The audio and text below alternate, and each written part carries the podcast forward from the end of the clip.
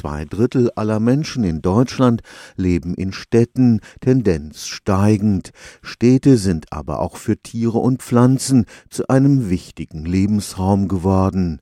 Das dichte Nebeneinander von ganz unterschiedlichen Arten der Bebauung und Nutzung hat beispielsweise in Karlsruhe zu einer ungewöhnlichen Artenvielfalt im Stadtgebiet geführt. Füchse und Marder leben inzwischen ganz selbstverständlich in den Vorstädten, aber auch für seltenere Pflanzen und Tiere ist die Stadt zu einem wichtigen Zufluchtsort geworden. Ganz besonders der Heldbock, der ist auf alte Eichen angewiesen, die mindestens so 80 Jahre alt sind und älter. Dort lebt er gerne, deshalb muss das Umweltamt in Karlsruhe auch immer neue alte Eichen sozusagen vorrätig halten als äh, Lebensraum für den Heldbock. Ein größerer Käfer mit so zwei langen Fühlern, der sonst sehr, sehr selten ist. Dr. Stefan Norrer forscht im Bereich der Stadtökologie am Karlsruher Institut für Technologie. Für ihn sind die Städte in Deutschland durch eine besondere Artenvielfalt gekennzeichnet. Wenn man in den Wald geht, zum Beispiel in den Hallen-Buchenwald, da kann es dann über Quadratkilometerweise einen Vegetationstypen geben, den Hallen-Buchenwald. Das heißt, die Strukturen pro Fläche natürlich viel geringer, als wir es in der Stadt haben, wo wir einfach in kürzester Distanz eine Straße haben, Straßenbegleitgrün,